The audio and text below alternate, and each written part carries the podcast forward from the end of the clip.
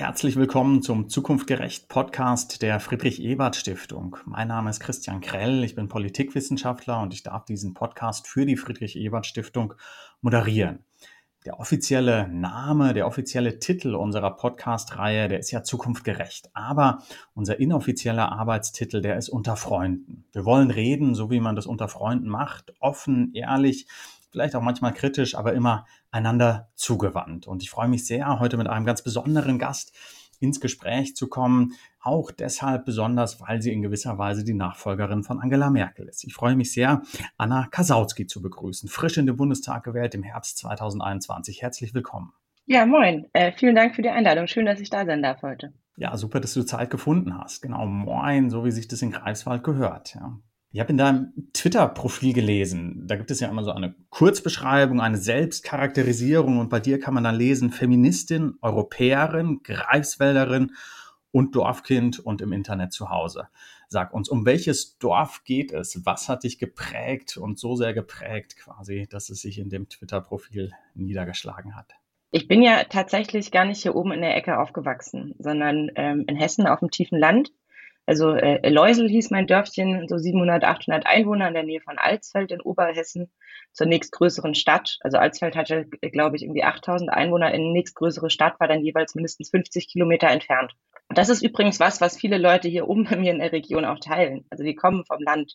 Wir haben hier äh, ganz starke ländliche Strukturen. Wir haben Dörfer, wo keine Busse fahren, wo es keine Jugendzentren gibt, wo es keine Möglichkeit gibt, äh, sich abends irgendwie nochmal gesellig irgendwo anders zu treffen, außer natürlich irgendwie im eigenen Garten oder in der Wohnung oder ähnliches. Und ich fand das schon ziemlich prägend, auf dem Dorf groß zu werden. Also ich will es auch gar nicht missen. Ich fand das, ich fand das echt cool. Als Kind mhm. war das großartig, einfach rausgehen zu können, spielen zu können. Und wenn irgendwann die Glocken läuten, weiß ich, ich muss nach Hause gehen, weil es gibt Abendessen. So, zumindest in den Sommerferien lief das so. Und Leute aus der Stadt verstehen manchmal Sachen nicht, wie sie bei uns laufen und eine Gelassenheit, mit der man dann, also klar, es ist nervig, wenn der Bus nicht kommt, aber auf der anderen Seite weiß man, dass der Bus nicht kommt und findet dann halt irgendwie Lösungen und Wege drumherum. Und genau, deswegen, ich, ich bin Dorfkind und ich verstecke das auch nicht.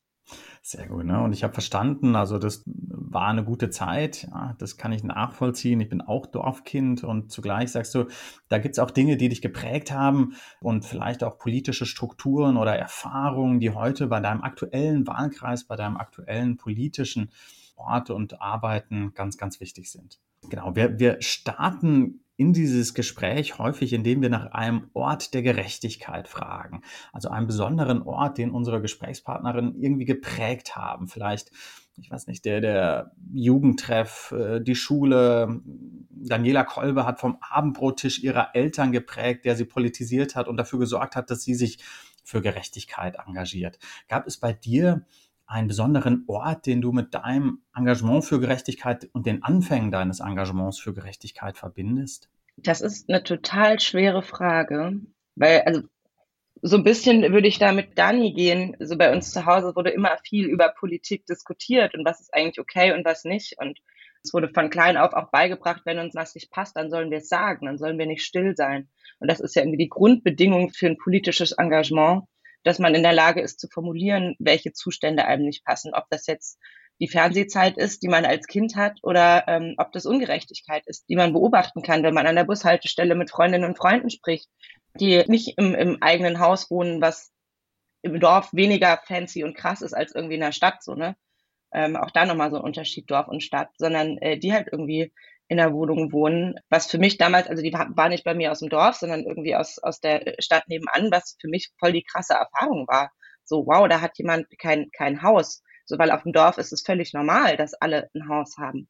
Weil irgendwie Wohnraum auch in der Groß Größenordnung der normalerweise bezahlbar ist. Wobei auch das sich ja nach und nach ändert. Auch auf dem Land gehen die Preise nach oben und auch auf dem Land müssen die Leute gucken, ob sie sich den Wohnraum, den sie gerne hätten, überhaupt leisten können. Übrigens nicht nur hier oben bei uns an der Küste, da ist es besonders heftig, sondern auch im Hinterland. Aber ansonsten so, so, so einen konkreten Ort kann ich, kann ich mhm. total schwer festmachen. Also ich kann das extrem gut nachvollziehen. Ähm, es gibt also selten mehr Leidenschaft bei meinen Kindern, wie wenn sie sagen, das ist ungerecht, wenn ich sage, so, jetzt machen wir mal langsam die Glotze aus. Also, und, und ihr habt da offenbar früh in eurem Elternhaus drüber gesprochen, auch gestritten, ein, ein irgendwie politisches Elternhaus. Und du sagst, da gab es auch früh Themen, die sichtbar waren, wo es zumindest Ungleichheiten und vielleicht auch Ungerechtigkeiten gab. Ja, Wohnen, Infrastruktur. Die Themen, wo du dich dann zuerst engagiert hast, das war dann ja was sehr, sehr Politisches. Du hast dich engagiert gegen Rechts, gegen Nazis. Was ist da passiert? Was hat das ausgelöst bei dir? Naja, auch das ist was, was ländliche Räume, ähm, äh, glaube ich, in ganz Deutschland so ein bisschen eint, ähm, ist, dass man ziemlich häufig starke rechte Strukturen hat. Und bei uns ähm, gab es damals die frei, sogenannten freien Kameradschaften, die sehr, sehr aktiv waren, ähm, Neonazi-Gruppierungen. Und ich war ja damals noch gar nicht parteipolitisch aktiv. Und ich wusste auch nicht so wirklich, was Solid ist. Also ich wusste, dass einer bei mir aus der Schach AG bei Solid ist, also bei der Linksjugend. Und dann ist aber 2007 ein Solid Jugendcamp überfallen worden bei mir im Nachbarlandkreis. Ähm, und da wurde eine, eine 13- oder 14-Jährige fast totgeschlagen, während sie im Zelt geschlafen hat. Also die sind über den Zaun gestiegen in den frühen Morgenstunden, wo keine Wachen mehr aufgestellt waren, wo niemand mehr im, im Camp wach war und ähm, haben äh, blind auf Zelte mit Klappspaten und Bierflaschen eingeschlagen. Und das war für mich so ein Moment, der mich völlig fassungslos hinterlassen hat und wo ich gesagt habe, das, das geht nicht und das darf nicht sein. Und ich weiß gar nicht mehr so genau, wie ich damals an die antifaschistische Bildungsinitiative gekommen bin. Auf jeden Fall habe ich dann ähm, eine Ortsgruppe von der antifaschistischen Bildungsinitiative gegründet in, in Alsfeld mit äh, Bildung und ohne Gewalt gegen Nazis und habe da Leute bei mir aus, aus meiner Schule quasi mit um mich geschart und wir haben zusammen Infostände gemacht und so Geschichten, ähm, einfach um zu zeigen, nee, es ist nicht okay und wir akzeptieren das nicht und das ist nichts, was bei uns einfach hingenommen wird, sondern was, was bei uns immer Widerspruch erfährt also eine, eine krasse Gewalterfahrung, kann man ja sagen, ne, die da im Nachbarort stattfand. Nachbarlandkreis. Nachbarlandkreis, ne, die mit zu dieser Politisierung dann beigetragen hat. Ne. Das war der Moment, wo du gesagt hast, so jetzt äh, muss ich mich irgendwie auch organisieren politisch. Später äh, bist du dann tatsächlich in eine Partei eingetreten. Du hast gesagt, äh, dieses erste Engagement, das war nicht parteipolitisch. Du warst 13 Jahre alt. Ne. Später, ich glaube, du musst so 20, 21 gewesen sein, bist du in die SPD eingetreten. Und das war ja 2014 eine Zeit, sagen wir mal, wo die SPD nicht nur öffentliche Zustimmung erfahren hat ja, ähm, und, und wo auch nicht reihenweise 20-Jährige die Partei gestürmt haben. Was hat dich dazu gebracht zu sagen, vielleicht muss ich mich doch irgendwie in der Partei engagieren? Denn du hattest ja schon Engagementstruktur. Genau, also äh, da muss ich doch noch mal ganz kurz ein kleines bisschen ausholen. Also mir war schon länger klar, wenn es mal eine Partei wird, dann wird es die SPD. Ich war nämlich noch Vorsitzende vom Kreisjugendparlament im Vogelsbergkreis und ähm, habe mich dafür die Belange von, von Jugendlichen auf dem Land eingesetzt. Und also ganz häufig waren wir irgendwie VermittlerInnen, wenn es um sowas ging, wie wir wollen einen Jugendclub haben und die KommunalpolitikerInnen haben gesagt, nein, aber dann wird das alles so laut und dann bricht Chaos aus. Und einfach mal Gesprächskanäle zu öffnen quasi. Das war so ein bisschen unser Job neben anderen. Und wir waren auch bei den Kreistagssitzungen damals mit dabei als Jugendparlament. Mhm. Wir hatten nämlich ein zumindest ans Antragsrecht gebundene Rederecht was, also ich weiß nicht, ob das andere Jugendparlamente auch haben, aber damals war das echt was Besonderes, dass wir überhaupt grundsätzlich das Recht haben, in diesem Parlament zu sprechen. Und die einzige Partei, wo ich das Gefühl hatte, dass sie uns tatsächlich für voll nehmen als junge Menschen, war die SPD. Die sind auf uns zugegangen und haben gesagt, yo, wenn ihr was sagen wollt, auch außerhalb von eurem Antragsrecht, wenn, wenn ihr sagt, das Thema ist uns so wichtig, wir würden gern was sagen, sagt uns Bescheid, wir machen kurz eine Sitzungsunterbrechung, das Mikro bleibt eh an und danach sagen wir, okay, können weitermachen quasi so ein kleiner Workaround, den ich aber total cool fand, dass sie irgendwie initial auf uns zugekommen sind. Also, dass wir nicht, nicht betteln mussten oder bitten mussten, irgendwie Recht oder sonst was zu bekommen, sondern dass es, hey, übrigens, falls ihr Bock habt, wir helfen euch. Ich bin damals nicht beigetreten, weil als Vorsitzende von einem, von einem überparteilichen Jugendparlament ich das für falsch gefunden hatte, weil ich ja irgendwie alle Jugendlichen vertrete, egal äh, ob sie die SPD cool finden oder nicht. Dann übers Abi habe ich es ein bisschen verpennt und als ich dann äh, studiert habe, hatte ich erst ein anderes Engagement in der Hochschulgruppe äh, für Sicherheitspolitik und habe dann abends nach, nach so einer Sitzung war ich in der Studiekneipe und äh, bin da irgendwie auf so ein Juso getroffen. Und wir haben an dem Abend von Frauenquote bis Drohneneinsätze gefühlt alles durchdiskutiert, bis irgendwann die Kneipe zugemacht hat und gesagt hat, hey Leute, ihr müsst jetzt langsam gehen. Und dann war am Ende unser Deal, er schaut sich meinen Arbeitskreis für Sicherheitspolitik an und ich schaue mir die Users mal an und dann äh, bin ich hängen geblieben. Ist er auch in diesen Arbeitskreis für Sicherheitspolitik gegangen? Er hat ihn sich angeschaut. Sehr gut, okay. Also der Deal hat funktioniert und, und du bist dann ja. bei der SPD hängen geblieben. Und das waren dann ja beides persönliche Begegnungen. Ne? Es war gar nicht so offenbar, dass da irgendwie irgendein Bundespolitiker, eine Bundespolitikerin irgendwie dich besonders fasziniert hat oder so, sondern es waren konkrete Menschen vor Ort, die da engagiert waren.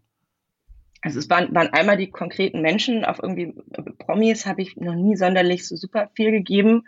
Aber für mich war es irgendwie auch die Grundwerte, die die SPD vertritt und wo ich auch das Gefühl hatte, auch wenn, wenn, wenn ich manchmal das Gefühl hatte, die SPD sucht noch ihren, ihren richtigen Weg, aber das ist was, wo ich sagen konnte, da stehe ich einfach voll mit dahinter. Und äh, das in Kombination mit den Menschen, die ich da getroffen habe, war für mich dann der Auslöser zu sagen, hey, und ich möchte mit euch gemeinsam streiten, das voranzubringen. Und es gibt so viel zu tun in diesem Land und ich will das mit euch, mit euch gemeinsam machen. Und das hat sich ja dann über unterschiedliche Orte auch ähm, hingezogen. Ne? Du, du warst in Passau zum Studium, ne? dann später in Greifswald und das hat sich dann verfestigt, dieses Engagement. Ja, also ich war, ich war von Anfang an aktiv, also sowohl äh, bei den Jusos als auch bei der SPD war das auch äh, durchgehend. Habe in, in, in Bayern da auch viel gemacht, also irgendwie auch im Juso-Landesvorstand. Ich habe äh, die ganzen Seminarprogramme überarbeitet. Ich war fast jedes Wochenende unterwegs und habe irgendwo ein Seminar geteamt und habe dann aber für mich entschieden, dass es Zeit ist, quasi für was Neues.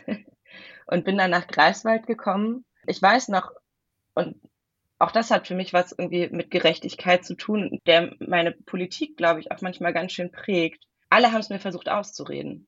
Meine Familie, die teilweise meinte, Anna, es gibt auch im Westen gute Unis mein Freundeskreis in Passau, der irgendwie meinte, Anna, aber da musst du echt aufpassen, irgendwie mit politischen T-Shirts, ne? So im Osten willst du das, bist du dir da ganz sicher.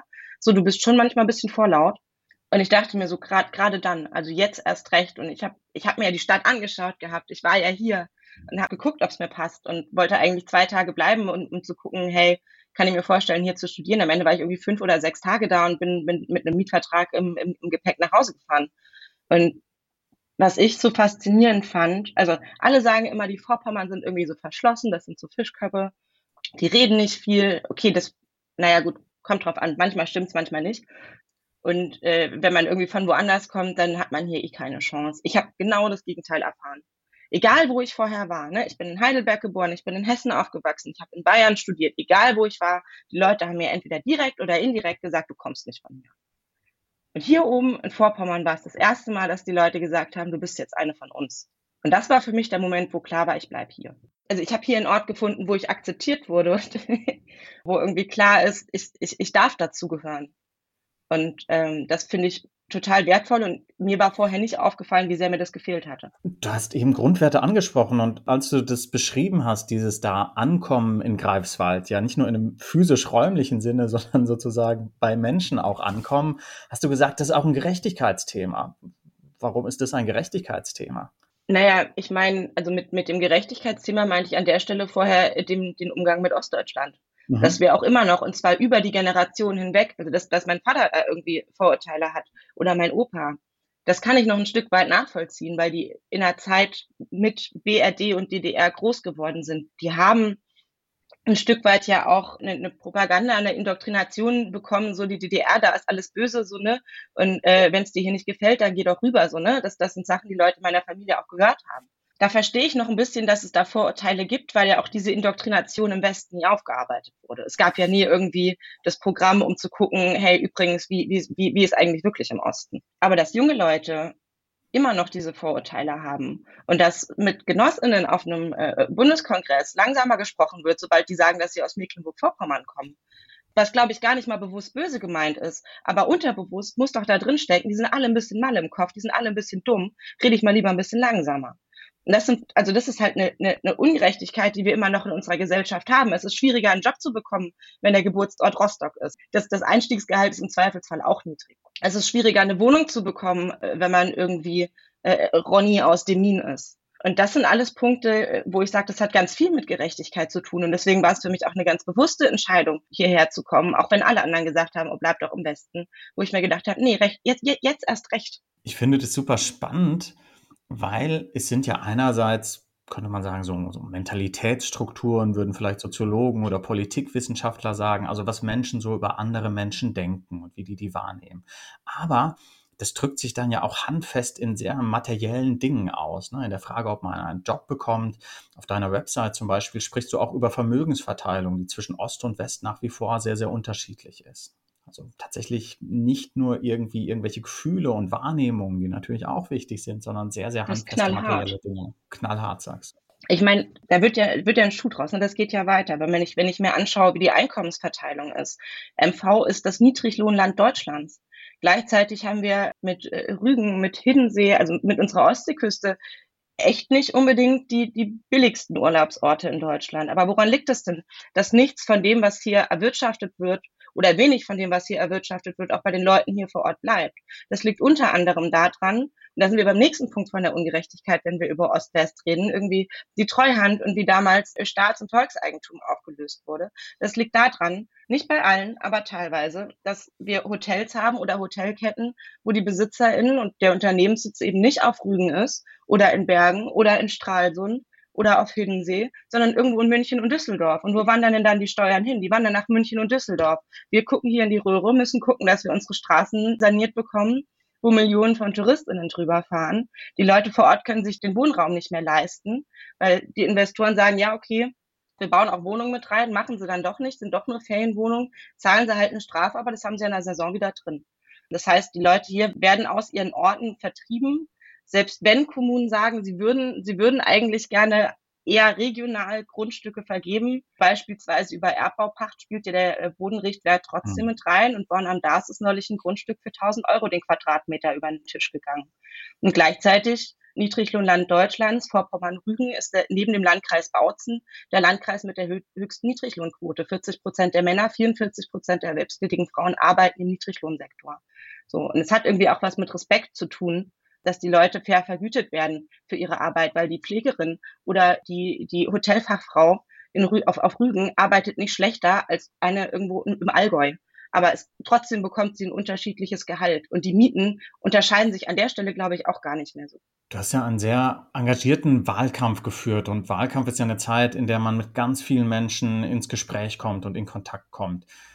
Wie sind dir da diese Gerechtigkeitsthemen, die du gerade beschrieben hast, begegnet? Hat es eine große Rolle gespielt? Hat es den Menschen unter den Nägeln gebrannt? Waren andere Themen wichtig? Wie hast du das erlebt? Das kommt immer so ein bisschen drauf an, in welchem Setting man mit den Leuten gesprochen hat. Also mhm. am Wahlkampf stand, wenn Leute stehen geblieben sind, war es dann häufig irgendwie entweder konkreter, so dass sie, dass sie einen konkreten Fall hatten, wo sie Probleme haben. Es ging auch viel um die Rente, die ja irgendwie auch durch, also man hatte hier im Osten über 40 Jahre keine Möglichkeit, Vermögen anzuhäufen das ist was, was man sich immer wieder bewusst machen muss.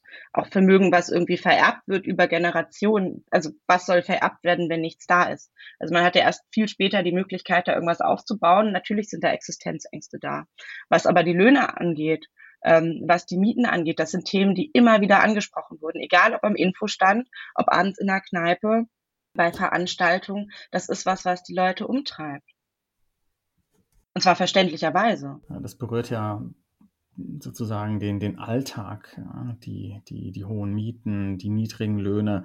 Jetzt bist du ein halbes Jahr ungefähr etwas mehr im Bundestag einem ganz beeindruckenden Ergebnis reingewählt worden. Du hast wirklich diesen Wahlkreis äh, mit einem deutlichen Zugewinn für deine Partei, für die SPD geholt äh, und äh, hast äh, die Arbeit aufgenommen, kann man sagen. Der Bundestag hat jetzt äh, relativ rasch äh, Betriebstemperatur erreicht, auch erreichen müssen wegen großer Ereignisse, die da kamen, die keiner ähm, in der konkreten Form so vorhergesehen hat. Ähm, was würdest du nach einem halben Jahr sagen, was, was äh, ist die erste Zwischenbilanz äh, von quasi Anna Kasautsky für mehr Gerechtigkeit äh, in diesem halben Jahr? Mm, das ist gar nicht so einfach zu sagen, weil ich bin jetzt zwar ein halbes Jahr im Bundestag, aber wirklich die Arbeit angefangen hat ja auch erst nach der Regierungsbildung. Also vorher war das ja irgendwie so diese seltsame Schwebezeit, wo man sich irgendwie einfinden konnte und irgendwie waren immer Termine, aber Trotzdem hatte man das Gefühl, das fängt noch nicht so richtig an. Dann wurden die Ausschüsse äh, verteilt. Und ich bin sehr, sehr zufrieden mit meinen beiden. Digitales Ernährung und Landwirtschaft sind beides unglaublich wichtige Themen. Auch übrigens unglaublich wichtige Themen hier für meinen Wahlkreis. Und da muss man sich auch erstmal einfuchsen. Also wir haben ja nicht nur die Ausschüsse, wir haben ja noch unsere Berichterstattung, unsere Spezialthemen. Und ich bin jemand, ich höre lieber erstmal zu und verstehe Dinge, bevor ich irgendwas Unqualifiziertes raushau. Das heißt, ich habe erstmal geguckt, dass ich mich in meine Berichterstattung so schnell wie möglich einarbeite, dass ich mit Expertinnen und Experten gesprochen habe. Auch da gibt es übrigens ganz viele Gerechtigkeitsaspekte. Also soziale Gerechtigkeit ist einfach so ein großes Ding und so vielfältig. Und ich meine, es, es, es ist ja nicht so, dass ich Sachen alleine mache. Es ist ja nicht so, dass ich irgendwie ein Bild male und sage, guck mal, das habe ich jetzt gemacht, das ist fertig, sondern man arbeitet immer zusammen, weil alleine setzt man nichts durch, alleine macht man keine Politik. Politik macht man nur zusammen. Deswegen ist es, glaube ich, schwer zu sagen, das ist jetzt die Bilanz Anna Kasautsky, weil ich dann immer die Leute weglassen würde, die noch mit dabei waren. Ob das jetzt die Kolleginnen und Kollegen in den Ausschüssen oder in der Fraktion, in der Landesgruppe Ost sind oder meine Mitarbeiterinnen und Mitarbeiter, die ich im Rücken habe, die mich natürlich auch großartig unterstützen, ist schwer zu sagen. Was wir auf jeden Fall beispielsweise geschafft haben, ist in den Haushaltsverhandlungen auch das was, wo ich mich erstmal einarbeiten durfte, wie liest man einen Haushalt. Und ein kleiner Fun fact, der Vorentwurf für den Haushalt im Digitalbereich. Ich gehe davon aus, dass irgendjemand den nochmal durch einen Scanner gejagt hat. Auf jeden Fall waren die als Bilddateien eingescannt und nicht maschinenlesbar. Wir mussten uns also erst nochmal durch ein Programm jagen, damit es eine Suchfunktion in diesem Haushalt für Digitales gab. Das, ja, ich glaube, da muss man nicht mehr zu sagen. Ähm, aber wir haben ganz viele von den Projekten, die uns wichtig waren, die zwischenzeitlich auch rausgeflogen waren, ähm, haben wir wieder mit rein verhandelt bekommen. Also nicht ich persönlich, sondern unsere Haushälterinnen und Haushälter, äh, denen wir aber natürlich die Argumente an die Hand gegeben haben, dass sie das überhaupt verhandeln können, dass sie einsehen, dass es so wichtig ist, dass es unbedingt mit rein muss. Ja, wir müssen gleich unbedingt auf diese Digitalisierung zu sprechen kommen. Ich finde es wichtig, was du ansprichst, dass Politik natürlich nicht das Machwerk von einzelnen Menschen ist, ne, sondern das ist ein, ein großer gemeinsamer Prozess ist. Man muss Dinge diskutieren, abwägen, man muss viele Menschen haben, die zum Beispiel für ein Thema mobilisieren. Und natürlich ist sowas wie der Mindestlohn, der dann erreicht wurde, nicht das Werk eines Einzelnen, sondern letztlich ein ganz, ganz großes Ding, bei dem viele beteiligt waren. Und, und ja, ein Ding, was bei mir im Wahlkreis, sorry, aber ein Ding, was bei mir im Wahlkreis richtig reinhauen wird. 12 Euro ist für viele eine krasse Lohnerhöhung. Wir müssen aber auch gucken, so sehr ich den Mindestlohn von 12 Euro feier, dass unsere Facharbeiterinnen und Facharbeiter jetzt da nicht irgendwie auch nur 12 Euro bekommen. Es war nämlich eine Begegnung, die ich auch im Wahlkampf hatte in Ribnitz-Dammgarten, wo einer meinte, yo, ich bin hier Metall-Facharbeiter, 12 Euro Mindestlohn ist ja schön, aber ich bekomme 11,30 Euro. Das ist irgendwie nicht so ganz fair, wo ich dann auch meinte, yo, was, Moment, du bekommst als ausgelernter Facharbeiter 11,30 Euro. Das ist ein Witz. So, und dass der mehr bekommen sollte als 12 Euro, das ist, glaube ich, auch klar. Also diese 12 Euro sind ein Mindestlohn, das ist das Mindeste, was kommen muss. wofür wir auch kämpfen, wofür ich auch weiter kämpfe, sind flächendeckende gute Tariflöhne. Dafür brauchen wir aber auch die entsprechende Gewerkschaftsbindung. Und ich werde auch nicht müde, den Leuten zu sagen, tretet in eine Gewerkschaft ein. Die unterstützen euch in eurem Kampf und nur mit starken Gewerkschaften bekommen wir auch starke Tariflöhne. Ja, genau, ne? es kommt nicht nur auf einen gesetzlichen Rahmengeber an, ne? es kommt auch auf Selbstorganisation, auf starke Gewerkschaften an. Du bist ja auch Verdi-Mitglied. Anna, ich würde gerne ein kleines Spiel mit dir spielen. Wir haben das Dafür- und Dagegen-Spiel. Und die Idee ist, dass ich gleich 20 Begriffe etwa vorlese und du sagst kurz, bist du dafür oder bist du dagegen? Wir fangen mit etwas sehr Schönem an, wie ich finde. Selbst ein Drei-Gänge-Menü kochen. Dafür. Sehr gut. Blended Learning in der Schule. Was ist Blended Learning? Also es geht um die Digitalisierung des Bildungssystems, um die Verschränkung von Präsenzlehre und Online-Lehre. Blended Learning. Es gibt Gründe, die dafür und die dagegen sprechen und ich habe mich noch nicht abschließend positioniert. Sehr gut, darauf kommen wir gleich zurück. Äh, dann sagt Online-Rollenspiele, so wie World of Warcraft. WoW habe ich nicht gespielt, aber Minecraft und andere, also yes. Yes, okay. Offline-Spiele, Doppelkopf, Skat, sowas. Ja, auch dafür. Sonntags im Kleingarten. Elternunabhängiges BAföG. Ja. Wahlen für Menschen ab 16 freigeben. Yes. Chatkontrollen. Nein. Serienmarathon auf Netflix oder Prime oder so. Ja, doch. Pizza mit Sauce Hollandaise. It's a guilty pleasure, ja. Das ist mutig, Anna. Gar nicht so viele trauen sich, sich zu dieser Pizza mit Hollandaise zu bekennen. Aber, aber mit Brokkoli, das ist großartig. Mit Brokkoli, Jalapenos, Sauce Hollandaise. Ich lieb's. Okay, sehr gut, sehr gut. Das könnte Bestandteil dieses Drei-Gänge-Menüs werden. Der Eurovision Song Contest. Ja. Urlaub am Strand. Ja. Was für eine Frage. Kostenfreier ÖPNV. Ja. Vermögensteuer. Ja. Online-Wahlen. Nein. Podcasts. Selbstverständlich. Künstliche Intelligenz in der Pflege, zum Beispiel Pflegeroboter ambivalent, kann unterstützen, kann niemals Menschen ersetzen. Eine Vier-Tage-Woche. Spannendes Projekt, wäre ich am Start. Schulunterricht mithilfe der Smartphones der Kinder? Nein. Also, Moment, ja. Ganz kurz, wenn es irgendwie um die Vermittlung von Digitalkompetenzen geht und wie gehe ich mit diesem Gerät um, was kann dieses Gerät, dann kann das sinnvoll sein, ansonsten nein. Lass uns da gerne weiter plaudern. Wir sind am Ende unserer Begriffe. Ah, warum, warum nicht? Ähm, die Kinder haben die Dinger ja eh dabei. Ne? Man könnte argumentieren, das ist jetzt ein ganz einfacher Schritt, statt irgendwie für Schulen Rechner anzuschaffen, wo man nicht weiß, ob die gewartet werden und von wem die gewartet werden sollen. Warum nicht diesen einfachen Einstieg wählen? Ja, weil es auch wieder eine Gerechtigkeitsfrage ist. Also Punkt eins, wenn man Rechner Schulen stellt, also wenn niemand weiß, von wem sie gewartet werden, dann ist da vielleicht ein Fehler im System und man hätte in der Planung was anders machen müssen seitens der Schulträger. Punkt zwei, es können sich, also A, gehen wir, gehen wir gerade davon aus, dass alle SchülerInnen sich ein Smartphone leisten können. Punkt zwei gibt es da ja auch ganz, ganz große Unterschiede. Und wenn wir über Gerechtigkeit und auch über soziale Gerechtigkeit äh, reden, ist das ein großartiges Beispiel, was du gerade gebracht hast. Ich, für mich ist das nämlich immer das Kaninchenbeispiel. Äh, ich weiß nicht, ob du das schon mal irgendwo, irgendwo gehört hast. Ich erzähle das gefühlt überall und äh, es tut mir ein bisschen leid für meinen Freundeskreis. Aber mit Hilfe des Kaninchen eines Freundes, finde ich, kann man soziale Gerechtigkeit und Ungleichbehandlung im Internet ganz gut deutlich machen. Wir waren nämlich, waren im Urlaub 2019, 2020, sind wir ein paar Tage nach Polen in Ferienhaus gefahren, ähm, über Silvester im Freundeskreis.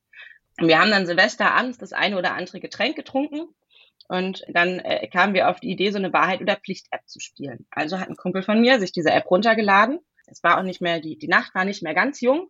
Und dann haben wir unsere Vornamen da eingetragen, haben wir Aufgaben bekommen. Und ich musste dann irgendwann, keine Ahnung, drei Uhr morgens oder so, musste ich ein Kaninchen ablecken. Also habe ich die Aufgabe bekommen, habe ich mir nichts bei gedacht, bin in den ersten Stock gegangen, da waren nämlich die Kaninchen, die wir dabei hatten. Das war ganz schön haarig, aber überlebt. Und ein Kumpel von mir wurde explizit nach seinem Ex-Freund gefragt. Der hat aber nie irgendwo öffentlich geschrieben, dass er schwul ist. Also wir wussten es alle in dem Kreis, deswegen mit Thiel. Mir ist es am nächsten Tag aber aufgefallen. Woher wusste diese App, dass wir Kaninchen dabei hatten und woher wusste sie, dass der Kumpel von mir schwul ist? Und es kann nur darüber kommen, dass sie am Ende äh, Daten ausgelesen hat. Und das müssen nicht mal, also man muss ja nicht mal die konkreten Chats lesen, um Sachen rauszufinden, sondern manchmal reichen ja auch die, die sogenannten Metadaten. Wann hat welche Person mit wem geschrieben? Ähm, welche Apps werden benutzt? Also Grinder ist beispielsweise ein ziemlich starker Indikator dafür, dass eine Person mindestens mal bisexuell ist. Und wie es auf die Kaninchen gekommen ist, weiß ich immer noch nicht. Also ähm, da, da bin ich, bin ich, also wenn da jemand eine Idee hat, schreibt mir gerne. Aber in dieser App haben wir nur unsere Vornamen eingetragen. Unsere Handys waren nicht direkt miteinander verknüpft. Wir waren aber alle im gleichen WLAN und unsere Handys sind ja identifizierbar. So, ne? Irgendwie, äh, meins heißt der Anna sein iPhone und von jemand anderem ist es halt XYs Android. Und da komme ich wieder zu, das, das ist genau der Punkt, was, was die Gerechtigkeit angeht. Also welche, welche Mobiltelefone kosten eigentlich wie viel Geld und wie gehen sie mit Daten um? Es gibt welche, die sind datensparsamer, die kosten entsprechend mehr. Apple ist beispielsweise ein Unternehmen, was 80 Prozent seiner Umsätze über die Hardware macht. Also nicht über Software, sondern über äh, die äh, Computer, die Tablets und die Handys, die sie verkaufen. Oder Uhren oder was es noch alles gibt. Und Google beispielsweise ist ein Unternehmen, was größtenteils äh, seine Umsätze über die Daten macht die sie irgendwie generieren. So und man sieht ja, wenn ich in den Laden gehe und gucke mir diese diese Handys an, dass es da unterschiedliche Preise gibt und nicht alle Leute können sich ein iPhone leisten. So, das Handy, was ich jetzt davor hatte, war das alte iPhone von einem Kumpel von mir, weil das, was ich vorher hatte, ich zitiere an der Stelle wörtlich, Anna, das klingt so, als würdest du in Tschernobyl neben einem Reaktor stehen und einen Geigerzähler ans Mikrofon halten. Das hält niemand aus. Ich habe ein altes Zuhause, nimm das. So, aber ich hätte mir keins leisten können. Und wenn wir sagen, wir, wir wenden jetzt in der Schule auch noch die Handys an, die die Kinder von zu Hause mitbringen, dann manifestieren wir diese Ungleichbehandlung doch nochmal. Ja, ne, da bräuchte man irgendwie eine gleiche gute und auch datensparsame Ausstattung etwa an den Schulen. Ne? Und das, was du über den konkreten Zusammenhang, über die Schule und über das Kaninchen hinaus ansprichst, ist ja ist letztlich sowas groß gesprochen wie Freiheitsrechte. Ja? Also individuelle Freiheit hängt ja auch davon ab, etwa, ob ich Kontrolle über meine Daten habe. Und ich meine, frü früher war das Internet ein Ort der Freiheit und ein Hort des Wissens. Und da hat sich viel gewandelt in den letzten Jahren ich würde gern, dass das Internet wieder ein bisschen mehr so wird. Also ne, früher war nicht alles besser, aber was das angeht, war das Internet zumindest noch nicht Turbokapitalismus. Ja, das ist in der Tat etwas, was mir auch häufig in Gesprächen auch mit, mit Studierenden begegnet, dass es die Vorstellung gibt, eigentlich so aus den Anfangsjahren des Internets, ja, irgendwie so vielleicht noch aus den 90ern, ja, dass das irgendwie ein, ein Ort der Freiheit ist, wo jeder sich ausprobieren kann, der offen, der liberal ist. Aber das, was du gerade beschrieben hast, ist ja etwas anderes. Turbokapitalismus. Ne? Diese, dieses Internet ist durchdrungen von Strukturen, die damit Geld machen wollen ja, und äh, deshalb nicht mehr als allererstes Ziel die Freiheit im Hinterkopf haben, sondern eben Profit zu machen. Ich weiß nicht, da darf ich hier Buchempfehlungen geben? Unbedingt. Wer sich mit dem Thema, wie, wie kommen wir eigentlich dahin, wie geht man mit Daten um und wie funktioniert das Internet und auch Kapitalismus im Internet auseinandersetzen will, äh, den kann ich nur ganz, ganz herzlich äh, Quality Land und Quality Land 2.0 ans Herz legen von Marc-Uwe Klingen, weil ich glaube, es war im zweiten, im ersten oder im zweiten Teil hat der Alte eine, ein Charakter aus dem äh, Buch, finde ich, einen ganz, ganz guten Vergleich gemacht. Nämlich äh, ging, hat er versucht, das Ganze zu erklären anhand äh, von Eisdielen in der analogen Welt, wenn du zwei Eisdielen am Marktplatz hast und die eine Eisdiele ist, ist auf jeden Fall die beste, so, ne? Das, da, da weißt du, das ist einfach das beste, beste Eis. Die zweite ist nur ein ganz kleines bisschen schlechter. Also immer noch echt gutes Eis, ne? aber nicht ganz so gut wie das erste. Bei der ersten ist eine gigantische Schlange, bei der zweiten keine so lange Schlange. Dann stellt man sich manchmal auch einfach bei der zweiten an und isst da dann sein Eis. So im Internet funktioniert es aber anders. Da hast du keine Schlangen vor den Eisdielen, sondern die Eisdielen sind immer verfügbar, wodurch Monopolstellungen ähm, im Netz viel, viel schneller manifestiert werden. Also beispielsweise was Suchmaschinen angeht, ist der Algorithmus von Google einfach echt ich glaube, bisher unschlagbar. Ich benutze trotzdem DuckDuckGo, weil es eine datensparsame Alternative ist. Da muss man manchmal ein bisschen länger scrollen, bis man das Suchergebnis hat, was man möchte. Und im allerschlimmsten Fall macht man ein G-Ausrufezeichen hinter in die, in die Suchzeile, weil dann sucht es über DuckDuckGo bei Google und Google weiß nicht, dass man es selber gegoogelt hat. Aber das, also da, da funktioniert das Internet an der Stelle einfach anders. Und was ich an Quality Land so schön finde, ist, dass es diese doch ja manchmal komplexen Prozesse, die eigentlich gar nicht so komplex sind, aber niemand erklärt sie einfach, dass es da einfach erklärt wird. Und das ist eine Sache, die, die mir ganz wichtig ist im Bereich der, nicht nur der Digitalpolitik, auch bei, bei den anderen Politikbereichen, aber in der Digitalpolitik ganz besonders, dass wir endlich mal anfangen müssen, Sachen so zu erklären, dass Leute es auch verstehen. Ich weiß noch, wie ich in einer meiner ersten Veranstaltungen ähm, Digitalpolitik saß und es war halt so eine Runde, so ein Neumitglieder-Workshop mit, äh, also mit neu, neu MDB-Workshop quasi, parteiübergreifend über die demokratischen Fraktionen. Und dann gab es war so eine Vorstellungsrunde. Und alle haben dann noch so ein bisschen was Inhaltliches gesagt.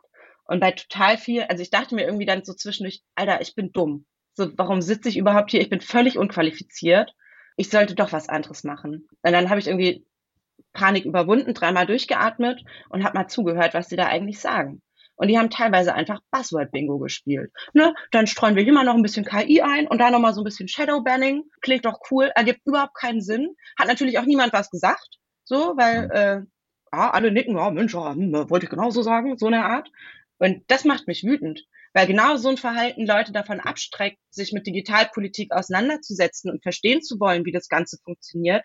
Und so dass sie, oh, da ist der Datenschutz wieder dran schuld, resultiert genau daraus, dass Leute nicht verstehen, was Datenschutz eigentlich ist und warum es wichtig und sinnvoll ist. Und ein Verhalten, wo wir Wörter benutzen, die an der Stelle nicht nur dumm sind, sondern die grundsätzlich niemand versteht fördert das Ganze noch. Und ich will die Menschen dazu befähigen, dass sie sich im Netz frei bewegen können, dass sie wissen, wie Sachen funktionieren, dass sie nicht an die Hand genommen werden müssen. Aber das ist aktuell der Fall. Also aktuell laufen viele Leute quasi mit einer Augenbinde durchs Netz und wundern sich, dass sie manchmal gegen Dinge laufen oder irgendwelche Klippen runterfallen. Also es geht um Aufklärung und das zeigt ja vielleicht auch, warum du vielleicht ganz richtig bei der SPD aufgehoben bist. Ne? Eine Partei, die in gewisser Weise in der Tradition der Aufklärung steht und die immer in ihrer DNA drin hatte, Leute irgendwie aufzuklären. Ja, die, die haben irgendwelche Lesevereine ähm, gegründet, ne, wo man schon quasi vor 150 Jahren Buchempfehlungen ausgesprochen hat. Ne. Wir nehmen das mit. Also wenn alle Podcasts hier aus der Zukunft gerecht Reihe durchgehört sind, dann Quality Land kaufen als nächstes, wenn irgendwelche Lehre in das Leben eintritt. Anna, ich will das nochmal in, in so einen größeren Rahmen packen. Ne. Wir haben über Freiheit und Internet gesprochen und wenn man so auf klassische Freiheitsrechte schaut, dann gibt es Menschen, die da sagen, es gibt zwei Formen von Freiheitsrechten. Es gibt die sogenannten ermöglichenden Freiheitsrechte, die einen dazu in die Lage versetzen, zum Beispiel was zu beurteilen. Also sowas wie Bildung wäre ein ermöglichendes Recht, aber auch eine bestimmte Ausstattung mit Geld oder so. Ja. Und es gibt abwehrende Rechte, wo wir sagen müssen, hier soll der Staat oder die Gesellschaft oder Unternehmen nicht in unsere Freiheit eingreifen. Ja, also zwei Rechte, und soziale Demokratie sagt, naja, wir müssen irgendwie beides haben. Ne? Wir müssen Menschen irgendwie ermöglichen und befähigen. Ja, also wenn wir nur das Recht, das abwehrende Recht auf freie Meinungsäußerung haben, dass der Staat uns das nicht verbietet, zu sagen, was wir denken, ist das fein. Aber wir brauchen auch die Bildung dazu, damit das jeder nutzen kann, dieses Recht. Wenn man mal in diesen Freiheitsrechten denken würde, abwehrend und ermöglichend, was würdest du sagen, brauchen wir in der Digitalisierung? Was müssen wir quasi in unsere Verfassungen schreiben, um mehr Gerechtigkeit in diesem Bereich hinzukriegen? Ich weiß gar nicht mal, ob wir was Neues in unsere Verfassung schreiben müssen, weil ich glaube, dass sich ganz viel daraus ableitet. Ich glaube aber, um Freiheitsrechte auch im Internet zu verteidigen, also A, funktioniert das Internet nicht national. Das ist so eine, so, so eine Annahme, der wir uns einfach bewusst sein müssen. Deswegen läuft da viel auf europäischer Ebene, wie, wie beispielsweise DSA und DMA, ähm, also Digital Services Act und Digital Markets Act zur Kontro Kontrolle von, von den großen Plattformen wie äh, Facebook, Google und Co. Aber auch der Data Act, der äh, regeln soll, wie gehen wir eigentlich mit Daten um, was für Datenräume schaffen wir. Also das ist halt was, was aktuell noch ziemlich unreguliert ist, was wir auch auf deutscher Ebene übrigens angehen wollen. Also ich bin ja auch, ich bin ja für alles zuständig, was mit Daten zu tun hat, für Urheberrecht, Open Source äh, und Games, also zumindest im Digitalausschuss ich glaube, was wir machen müssen, und das sehe ich auch als eine Aufgabe ganz persönlich für mich, ist diesen Bildungsauftrag, diese ermöglichenden Freiheitsrechte auch manchmal, und das klingt jetzt gemein und nehmt mir das bitte nicht krumm, auch manchmal auf Politikerinnen und Politiker anzuwenden. Weil das Bewusstsein, wie funktioniert eigentlich das Internet und warum, also das durchdringt unser ganzes Leben. Und es darf in der digitalen Welt dürfen keine anderen Regeln herrschen als in der analogen Welt. Wir können nicht sagen, ja, in der analogen Welt gilt das Briefgeheimnis, aber in der digitalen Welt hebeln wir jetzt mal sämtliche Verschlüsselungen aus, weil wir müssen mit reingucken, weil was anderes ist uns jetzt wichtiger. Und ganz häufig fehlt eigentlich nicht das grundsätzliche Verständnis, weil so ein Wertekompass haben ja, haben, haben PolitikerInnen, ja, so, ne? Aber es fehlt die Umsetzung. Und ich habe ein, ein konkretes Beispiel. Es war nämlich vorhin, war das eine von den Ja-Nein-Fragen, Chatkontrollen. Ähm, mhm. Ich bin da seit Wochen dran, äh, zusammen mit, mit Carmen Wegger auch, die das Ganze im Innenausschuss äh, betreut, dass wir Kolleginnen und Kollegen so ein bisschen, also wir haben A, unsere, unsere Gruppe, die sich damit auseinandersetzt, wo wir Leute aus verschiedenen Ausschüssen zusammengeholt haben und mit ExpertInnen reden, um uns da auch selber ein Stück weit weiterzubilden und ein, bessere, ein besseres Bild bilden zu können. Auf der anderen Seite bequatschen wir äh, KollegInnen, was das eigentlich genau ist, so, und ich weiß noch, als ich mit einem Kollegen gesprochen habe und gemeint habe, jo, und diese Chatkontrollen sind sackgefährlich, so, ne? Wenn man, also A, hebeln wir sämtliche Verschlüsselung aus, was nicht nur unserem Koalitionsvertrag, sondern meiner Meinung nach auch unserem Grundgesetz widerspricht. Und wir lassen da auf einmal eine KI drüber laufen und künstliche Intelligenz klingt erstmal super fancy und groß. Am Ende ist es auch nur ein trainierter Algorithmus.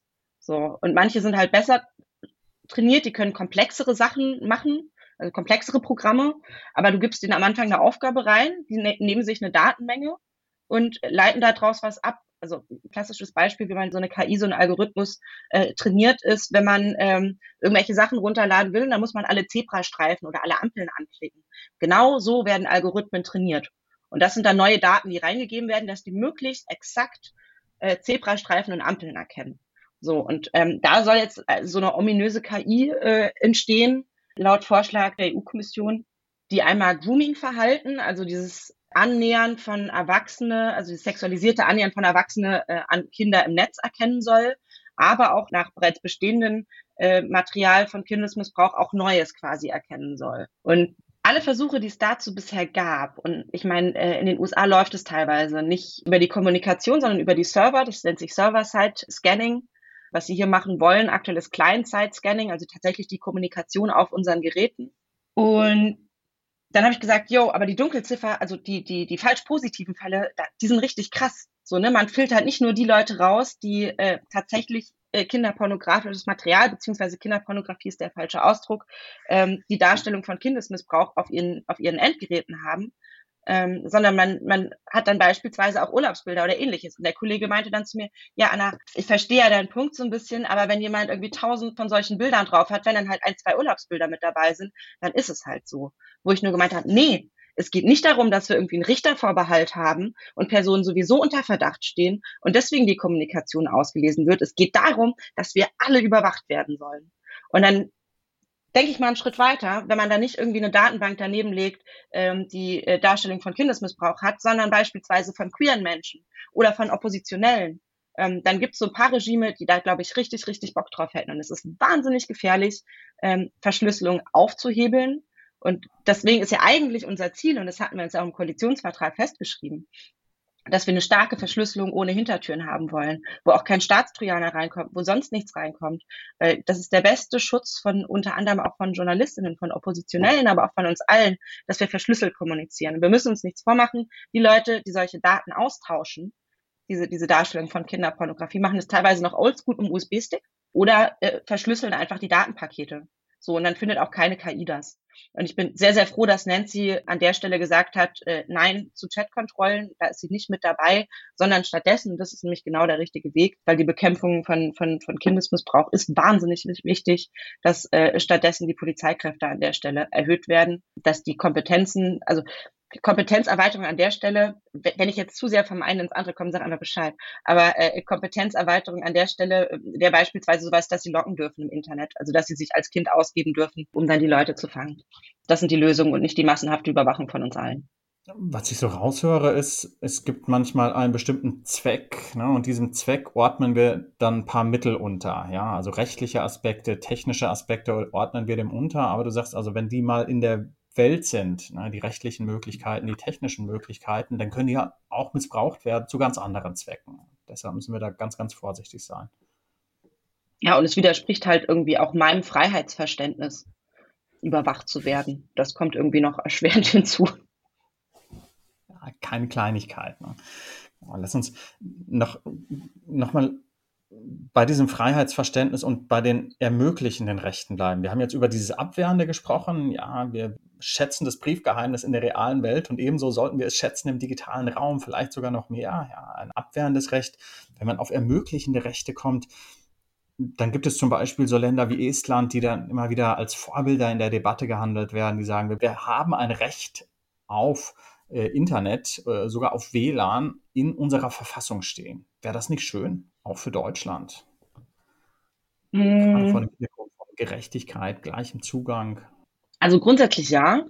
Also ein Recht auf Internet wäre wär, wär schon irgendwie stark. Auf der anderen Seite äh, sehe ich auch, also da wurden in der Vergangenheit gigantische Fehler gemacht. Haben, also es hat quasi damit angefangen, äh, dass man nicht Helmut Schmidt gewählt hat.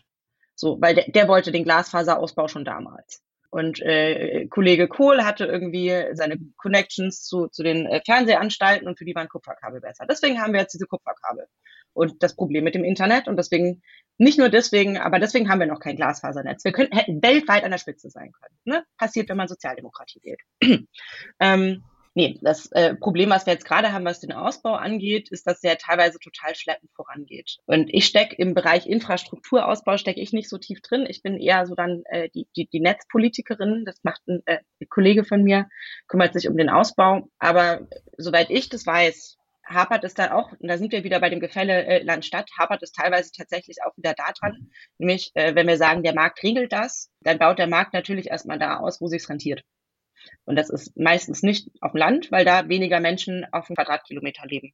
Äh, übrigens in MV bei uns genau das Gleiche mit den Funkmasten. Also unser Minister, unser Digital- und damals noch Energie- und Infrastrukturminister musste in Brüssel erstmal durchkämpfen, dass wir als Land eigene Funkmasten aufstellen dürfen, weil wir einfach einen nicht unerheblichen Teil an Fläche in diesem Land haben, wo man kein Netz hat. Und das haben sie durchgekämpft. Und ne, das ist jetzt kein, unter gewissen Umständen ist es kein illegaler Markteingriff, aber der Markt regelt das, funktioniert halt nicht so ganz, wenn wir über Infrastruktur sprechen. Und wir lassen den Markt ja auch nicht unsere Autobahn regeln oder unser Schienennetz. Warum lassen wir den Markt dann unser Internet regeln? Ich verstehe es an der Stelle nicht. Oder unser Gesundheitssystem. Da fallen mir gleich noch so ein paar mehr Beispiele ein. Aber, aber ein Recht auf Internet festzuschreiben, ist schön und gut, wenn wenn wir das Ganze nicht umsetzen können. Aktuell noch nicht weiß ich nicht, wie zielführend das wäre, weil wir uns echt viele Klagen ins Haus holen würden. Was ich auch verstehen würde an der Stelle wiederum. Hm. genau, also das, das Recht wäre gut, ne? aber du sagst, also es hapert eigentlich grundsätzlich ja daran, und du hast nichts gegen ein solches Recht, ne? aber da gab es falsche Weichenstellungen in der Vergangenheit und, und jetzt auch etwas, was wo wir quasi den Markt so institutionalisiert haben an ganz vielen Stellen, auch in den europäischen Verträgen, ja, wo wir gesagt haben, diese Bereiche regelt der Markt am besten. Und jetzt stellen wir fest, vielleicht ist es doch gar nicht so der Fall. Gesundheit hast du angesprochen, Pflege. Äh, und es steht aber in den Verträgen drin. Ne? Und das wieder zurückzuholen, ja. ist gar nicht so leicht. Richtig. Und das auch wieder zurück. Also ich, ich hatte, ich hatte da mit, mit Christian Pirgel, unserem Minister hier im Land, mal drüber gesprochen. Kann man sich die Infrastruktur nicht einfach zurückholen? So, ne? Ich habe jetzt nicht verstaatlichen gesagt. Ähm, und er meinte, naja, die Entschädigungszahlung, die man da zahlen müsste, also das, was das Ganze kostet, das könnten wir uns schlicht und ergreifend nicht leisten. Also noch kurz auf ein anderes Thema schauen, was mich interessiert. Du hast bei den Online-Wahlen sehr klar gesagt, nein. Ja. Und jetzt könnte man ja sagen, also okay, Anna Kasautsky, Digitalisierungsexpertin, ja, mit großer Leidenschaft schreitet sie für Digitalisierung voran. Warum bei den Wahlen Zurückhaltung? Weil ich nicht Team Digitalisierung First Bedenken Second bin. Bei Online-Wahlen ist es total schwer, einen Wahlbetrug oder eine Wahlmanipulation nachzuweisen. Ähm, du wirst Systeme zumindest bisher nicht so bauen können, dass sie wirklich unpenetrierbar sind. Also dass, dass du kannst nicht beweisen, dass niemand da dran kam und dass da niemand was verändern konnte. Und Wahlen sind so was dermaßen Zentrales in unserer Demokratie. Und du kannst ja auch schlecht, also wir haben, wir schreiben ja auch keinen Namen auf dem Wahlzettel. Also du kannst ja auch nicht rückverfolgbar machen. In solchen Fällen ist es nämlich, finde ich, Online-Wahlen übrigens völlig okay. Also wenn man irgendwie Abstimmungen hat und die sind eh personalisiert, dann kann nämlich jeder im Nachhinein gucken, ob er oder sie auch richtig eingetragen wurde. Das ist okay. Aber bei anonymen Wahlen, wie beispielsweise den Wahlen auf Bundesebene, ist es von maßgeblichem Interesse, dass das Vertrauen da ist, dass diese Wahlen auch richtig abgelaufen sind. Deswegen haben wir WahlbeobachterInnen und ähnliches. Und bei Online-Systemen könntest du halt einfach nie diesen Zweifel komplett ausräumen. Deswegen halte ich das für tatsächlich gefährlich. Mhm. Und äh, das wäre auch was, wogegen ich als Demokratin an der Stelle kämpfen würde. Das finde ich nochmal einen ganz wertvollen Blick auf die Dinge, weil es klar macht, es geht nicht darum, Digitalisierung blind in allen Lebensbereichen voranzutreiben, ne, sondern sehr genau zu schauen, wo dient es uns letztlich und wo birgt es Gefahren. Ja. Wir sind fast am Ende unserer Zeit. Ähm, in etwa dreieinhalb Jahren bist du am Ende deiner ersten Legislaturperiode. Wann würdest du sagen, gehst du zufrieden da raus? Du hast eben schon, ich finde, zu Recht gesagt, natürlich ist Politik nie das Werk eines Einzelnen, aber trotzdem nimmt man sich ja vor, Beiträge zu leisten. Wann wärst du zufrieden nach diesen vier Jahren dann insgesamt im Bundestag? Hm, das ist gar nicht so einfach zu sagen, weil es wirklich viele Projekte gibt, die teilweise auch außerhalb meiner Berichterstattung liegen. Deswegen beschränke ich mich mal auf meine Berichterstattung, weil das mhm. sind die, wo ich tatsächlichen Einfluss drauf haben kann. Ich würde mich total freuen, ähm, wenn wir das mit den Datenräumen, Datentreuhändern geregelt haben. Also Daten sind so ein bisschen ja die Währung des 21. Jahrhunderts. Sie sind super wertvoll. Äh, wir generieren ganz, ganz viele davon. Und ich würde gerne geregelt haben, wie geht man damit um? Wie bringen wir Menschen auch bei, wie wertvoll ihre Daten sind, was sie da an Daten generieren?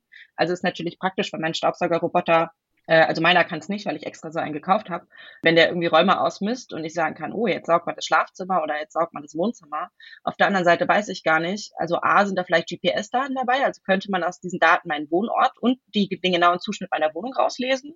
Und wo sind diese Daten eigentlich gelagert? Wenn die übrigens in den USA gelagert sind, äh, gibt es ja das, das äh, US-Gesetz, dass die NSA da im Zweifelsfall drauf zugreifen kann. So, was worauf ich, by the way, keinen Bock hätte. Aber ich schweife schon wieder ab. Also, äh, was ich mir wünschen würde, dass wir das mit den Daten, äh, den Datenräumen, Datensparsamkeit und Datenschutz geregelt haben, dass mehr Leute verstehen, warum Datenschutz sinnvoll ist, dass Datenschutz, der aktuell immer vorgeschoben wird, weil wenn Sachen nicht funktionieren, ist übrigens teilweise völliger Bullshit. Also gestern hatte ich ein Beispiel, ich gesagt, dürfen wir nicht wegen Datenschutz, wo ich gesagt habe, nee, das dürfen sie nicht wegen Urheberrecht, ist was anderes. Aber Datenschutz ist immer das Böse, aber ist eigentlich gar nicht so. Das, das hätte ich gerne zumindest mal in Bahn gelenkt, dass wir da zukünftig mitarbeiten können.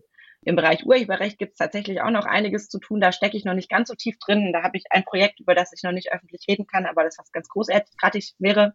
Ich muss mal gucken, ob wir es hinbekommen. In meinem anderen Ausschuss sind mir zwei Sachen ganz, ganz wichtig, äh, nämlich die äh, äh Moore und die Fischerei. Also wenn wir über Gerechtigkeit sprechen, dann reden wir auch über Klimagerechtigkeit, dann reden wir auch über Gerechtigkeit zwischen Generationen. Und super wenige Leute haben auf dem Schirm, wie wichtig Moore dafür sind. Also ne, ich werde immer so ein bisschen belächelt, weil ich mit allen Leuten, ob sie wollen oder nicht, über Moore rede. Aber beispielsweise in Mecklenburg-Vorpommern sind trockene Moore für 30 bis 40 Prozent der Gesamtemissionen äh, unseres Bundeslandes verantwortlich. Einfach nur trockene Moore, da brennt nichts. So, ne? Einfach nur, weil sie trocken sind. Und in Deutschland äh, entspricht äh, die Emission der Moore ungefähr einem Drittel der Gesamtemission der deutschen Industrie. Einfach nur, weil diese Moore trocken sind. Und ich will die Moore wiedervernässen. Und es gibt die Möglichkeit, wie man auch nachhaltige Landwirtschaft auf wiedervernässte Moor machen kann. Diese Flächen sind nicht für die Landwirtschaft verloren. Man kann anders Landwirtschaft betreiben. Wir müssen dafür die, die, die Ketten aufbauen. Also ich verstehe auch Landwirte und Landwirte, die sagen, jo, würde ich machen, aber an wen verkaufe ich es denn? So, ne? Wo werde ich das Zeug denn los? Das müssen wir schaffen, da müssen wir unterstützen, aber Moor muss nass und Moor muss so schnell wie möglich nass. 80 Prozent unserer Moore können wir wieder vernässen, der Rest ist so bebaut, dass es schwierig wird. Ähm, aber da will ich auf jeden Fall die Flöcke ein, einschlagen. Ähm, diese Legislaturen, was die Fischerei angeht, hatte ich erst gestern Abend eine Runde äh, mit Ostseefischern und Ostseefischerinnen die stehen vor massiven Problemen aktuell, die auch nicht selbst verschuldet sind. So, ne? Also da geht es um, um den Zustand der Ostsee. Da geht es um Bestände, die, die teilweise im Kattegat äh, oben abgefischt wurden, die wandernde Bestände sind. Und bei uns werden die Quoten immer weiter runter. Also bei uns sind die Quoten jetzt äh, bei, beim Hering um 96 Prozent eingebrochen im Vergleich zu 2017. Und im Kattegat oben waren es irgendwie 57 Prozent. Das ist nicht fair. Bei denen ist es existenzbedrohend. Und ich will mit denen zusammen eine Lösung finden, wie wir die, wie ich finde, sehr, sehr zukunftsträchtige, und unser Oberbürgermeister hat es gestern ganz gut gesagt, tatsächlich in Vorpommern das älteste Gewerbe, die Fischerei, wie man denen eine Zukunft bieten kann, die auch nachhaltig ist. Und da wurde in der Vergangenheit viel verpennt und da hätte man schon länger Lösungen finden müssen. Und ich habe auf jeden Fall Bock, äh, Lösungen zu finden und für die auch eine starke Stimme in Berlin zu sein. So, ne? Und ein paar Sachen haben wir jetzt schon durchbekommen, aber das ist noch lange nicht genug. Ich will, äh, dass wir äh, am Ende dieser Legislatur einen Plan für die Fischerei haben, weil wenn wir das nicht haben, dann ist sie tot. Zumindest in der Ostsee. Also das zeigt umso mehr, wie wichtig das Engagement da ist. Ähm, Anna, danke, dass du uns gegen Ende auch noch in deine anderen Bereiche mitgenommen hast. Die hier vielleicht zu kurz gekommen sind. Ähm, wir haben die Digitalisierung in den Vordergrund gestellt und nicht nur das. Ne? Wir haben über das Postgeheimnis gesprochen, wir haben über Kaninchen gesprochen, wir haben über Moore gesprochen, wir haben darüber gesprochen, warum es besser gewesen wäre, Helmut Schmidt zu wählen. Also ein ganz, ganz großer Bogen, bei dem dein Engagement für Gerechtigkeit eigentlich das verbindende Element war. Herzlichen Dank, Anna, für diesen super Austausch. Ähm, danke für das Gespräch. Weiter alles Gute für dein Engagement für Gerechtigkeit. Vielen, vielen Dank. Euch auch noch viel Erfolg.